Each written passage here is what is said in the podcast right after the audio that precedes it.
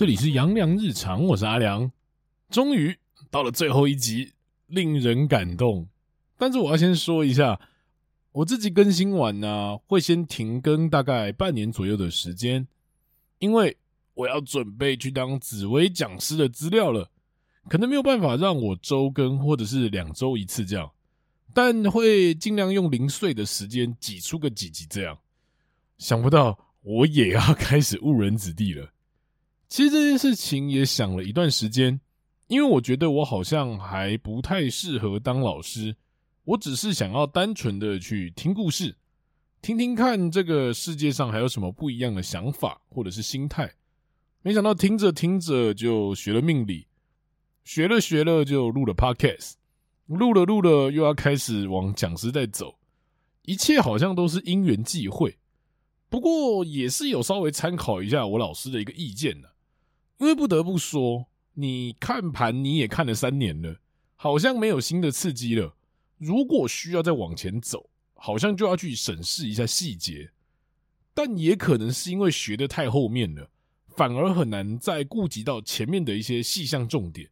所以回头去走教学这一块，说不定会有一些帮助，而且有个抬头，感觉也比较专业嘛。所以才决定要开始去当老师的这件事情。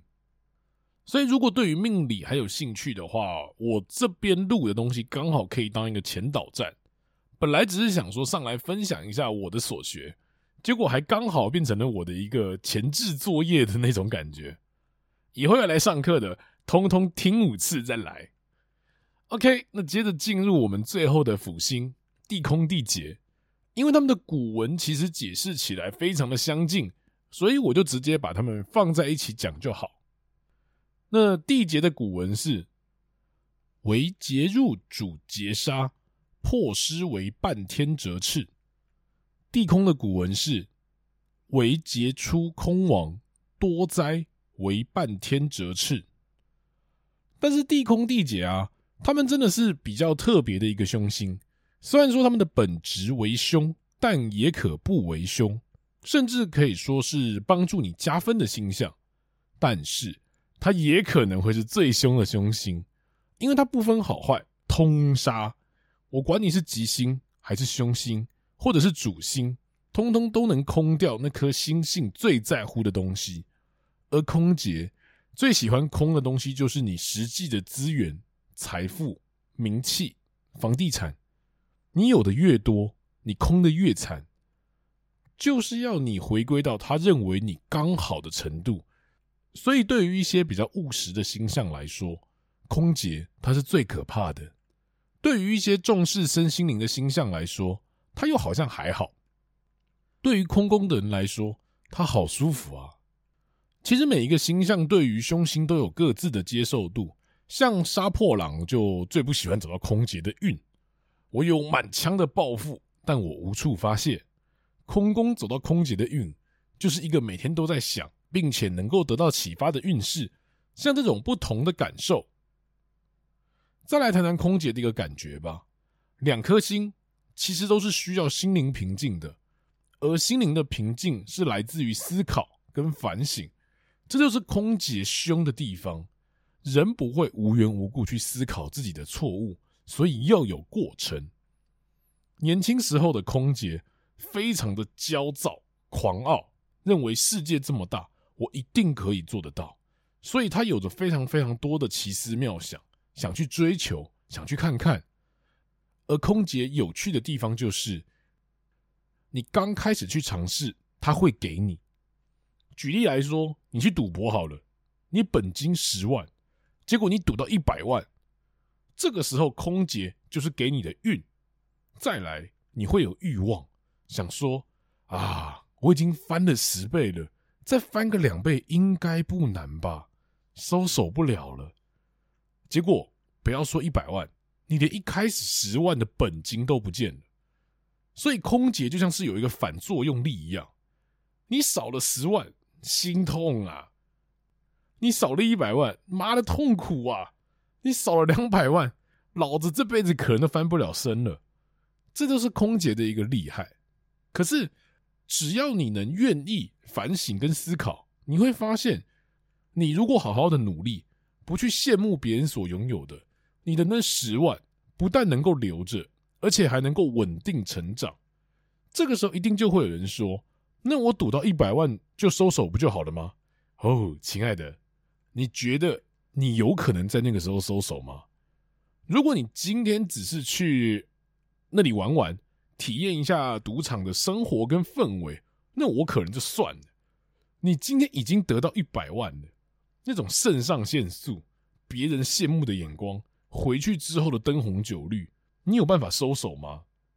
凶心就叫做欲望，那欲望就是会让你收不了手，急流勇退，就是因为难，大部分的人都做不到，更何况你在那个当下，你怎么会觉得那个叫做急流？你只会觉得那只是个小水花嘛，我一定能够翻过去的，这就是空劫的想法。所以，为何空劫的古文都有半天折翅的意思？这个意思就是你所拥有的会突然空掉。回归到你最初的状态，可以说是回归初心。可是那巨大的打击，真的不是每一个人都可以接受的。你在那个时候，你熬过去了，你才能真正的开始反省：我到底哪里做错了，或是我真的需要这些东西吗？所以命生有空劫的人呢、不是真的能够空掉其他星象的星性，反而像是我知道那些对我来说不需要。我主动的放弃那些东西，反而会有比常人更高的智慧。而空劫其实是有办法补的，例如你在赚到钱的时候，捐一部分出去，记住是一部分，不是一点。那一部分是要让你感觉到痛的程度，要不然是没有补的效果的。还有就是可以找个信仰去信，让你感觉到平静。如果你说你没信仰，也没钱。那就可以去做个义工，去做个慈善志工等等，对于你命生的空劫都会有很大的帮助。简单来说啦，能够感觉到非物质层面的力量，就是空劫要给你的感觉。所以他都要你去追求非物质了，你还汲汲营营的去追求物质，那他当然就毫不客气的收回啦。所以我自己会觉得，空劫的层次其实有三个。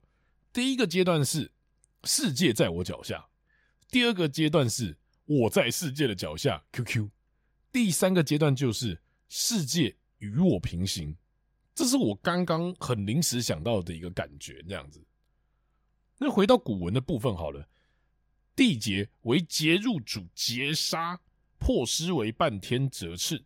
地劫的劫入，我会想成你的财富在入库前被人抢走了，所以你可以有一个强盗犯的一个感觉。而地空是。为劫出空亡，多灾为半天折翅。劫出，这代表着这笔钱已经入库了，然后因为你里面文书流程的错误，让这笔钱不见。整体来说都是不见，只是方式不同。地劫的杀破，你可以想成直接不见；而地空的空亡，你可以想象成消散，一个像雾气一样慢慢不见的那种感觉。再来是他们的五行。劫跟空都是属于火，劫是阳，空是阴，所以在论述个性的时候，劫偏燥，空偏郁。最后来说说代表人物吧，我觉得很有那个神话故事伊卡洛斯的感觉。这个故事我是从维基百科抓的，所以有兴趣的可以自己去找详细的故事。